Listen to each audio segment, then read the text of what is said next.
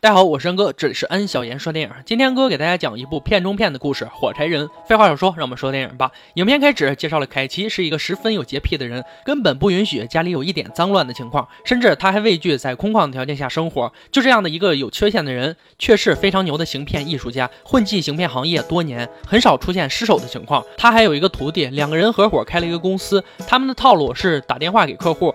谎称客户中了大奖，但领取大奖的时候需要缴纳高额的税。如果购买他们公司的滤水器，就可以免除交税。就这样，在凯奇的机智哄骗下，让客户不得不同意购买。事情还没有结束，凯奇带着徒弟来到受骗者家里，谎称是联邦交易委员会的，告诉夫妻俩他们两个受骗了。临走时，让老头填一个表格，写上他们的银行信息，表示会尽快抓到骗子。可此时，就在老太太开门那一刻，阳光直射进来，照到了凯奇的脸上，让所有的灰尘展现在他的面前。有洁癖症的凯奇犯病了，他的洁癖症已经到了必须吃药的程度。有一次在吃药的时候，凯奇不小心将药片打翻，所有药片都进入到了下水道里，赶紧打电话求助医生，可医院。那边说医生搬家了，根本无法联系到给他开药的医生。就这样，凯奇洁癖症越来越强烈，他不能忍受屋里有一点灰尘，一个星期都躲在家里，不停的洗洗涮涮。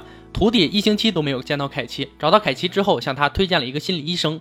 医生让凯奇打开心扉，将自己心里最脆弱的地方展示出来。只有这样才能对症下药。于是凯奇说自己可能有一个孩子，以前妻子经常夜不归宿，这个孩子不知道是不是自己的。因此，在十几年前，凯奇将妻子赶出了家门。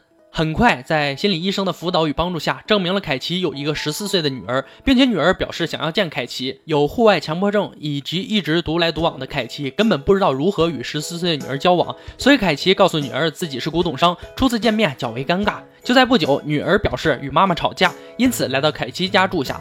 以前凯奇独来独往的生活，突然闯进一个活泼可爱的女儿，让凯奇的世界丰富多彩了起来。似乎凯奇也在慢慢的改变，陪女儿聊天，给女儿做饭，父女俩在一起非常开心。凯奇因此和徒弟决定干一片大的。徒弟早就盯上了一个非常有钱的冤大头，两人想要以美金兑换欧元的差额进行行骗。在女儿这边，他发现凯奇家里藏着一把手枪。女儿多次逼问之下，凯奇承认了自己是一个骗子。又在女儿的恳求之下，凯奇愿意教女儿一招行骗手段。看起来女儿很有天赋，用假彩票骗一个老人三百美金，很容易就成功了。可就在骗到三百美金之后，凯奇让女儿将这三百美金归还给老人。他认为作为父亲不应该看到女儿做出这样的事情。在此期间，凯奇又来到心理医生这里，寻求医生的帮助，咨询医生如何与女儿相处。似乎心理医生成为他很相信的人。这天，徒弟给凯奇发消息，告诉他冤大头已经上钩，并且很着急，想要兑换英镑之后出国旅游度假。这让凯奇很匆忙，没有各种准备的凯奇只好带着女儿去金库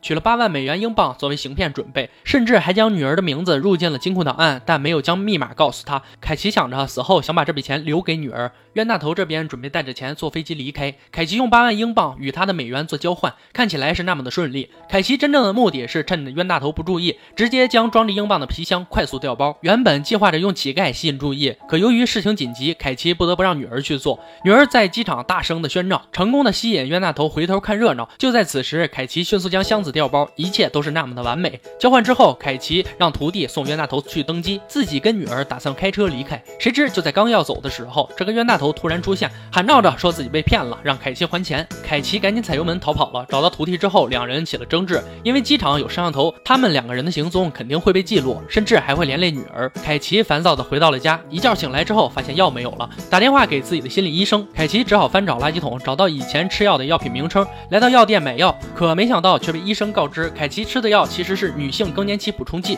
是一种营养药剂。凯奇愤怒地找到心理医生，心理医生告诉他，你这个病是心病，根本不需要吃药治疗。经过这么多事儿以后，凯奇决定为女儿金盆洗手。他想要和女儿好好生活下去。两人开开心心的回到家，却发现被打的徒弟和坐在沙发上的冤大头。这个冤大头也不傻，拿着枪逼迫着凯奇和徒弟还钱，还打算长期敲诈。就在凯奇不知所措的时候，女儿拿着枪打中了冤大头。凯奇看到惊慌失措的女儿，赶紧让徒弟送女儿离开，决定替女儿背锅，将冤大头送到医院。可没想到，凯奇回到屋之后，却被人直接重击晕倒在地。凯奇渐渐清醒之后，发现自己躺在了医院。病床上。警察前来询问徒弟和女儿的下落，而凯奇此时坚持冤大头是自己打死的。警察告诉他，枪上采集的指纹是女儿的。凯奇要求见心理医生，将密码告诉了心理医生，让心理医生将密码传递给女儿。医生走出病房以后，等了许久的凯奇没有等到任何一个人进来。走出病房，凳子上放着写给他的一封信。原来这一切都是骗局，徒弟、女儿、心理医生、冤大头和警察联合起来做了这个局，就是为了骗到凯奇在金库里的百万存款。凯奇找到以前的妻子，也证实了妻子在离开他以后，孩子已经流产。所以凯奇根本没有孩子，片中片的玩法很高明啊，最终还是被徒弟摆了一道。时间来到一年之后，凯奇挺了过来，改掉了自己的毛病，他还成了一名家具店的销售员。这一天，一个熟悉的身影走进商店，正是他的女儿，但凯奇并没有揭穿。女儿告诉他，他的徒弟把他们都给骗了，带着凯奇所有的钱逃走了。凯奇回到了家，桌上放着美食和红酒。凯奇和暗恋多年的超市售货员妹子走到了一起，而且有了自己的宝宝。本剧完，这部电影在豆瓣上。有八点一的评分，剧情反转着实让人一惊，再加上尼古拉斯凯奇能把火柴人精雕细琢般的刻画，绝对是一部十分好看的电影。而且电影的另一面也让我们知道了，人一旦有了弱点，就容易被利用和被欺骗。就像有时候在路边或者地铁上碰到一些人在卖手机，他们谎称手机是偷来的，以低价的形式卖给你，而在交易之后才知道自己被骗了。天上不掉馅儿饼，也希望大家在日常生活中多一双慧眼，识别骗子的骗术。我是安哥，这里是安小言说电影。如果大家喜欢我的解说，可以微信公众号关注我。有哪些想看的电影，也可以公众号后台告诉我。今天就说到这儿吧，我们明天见。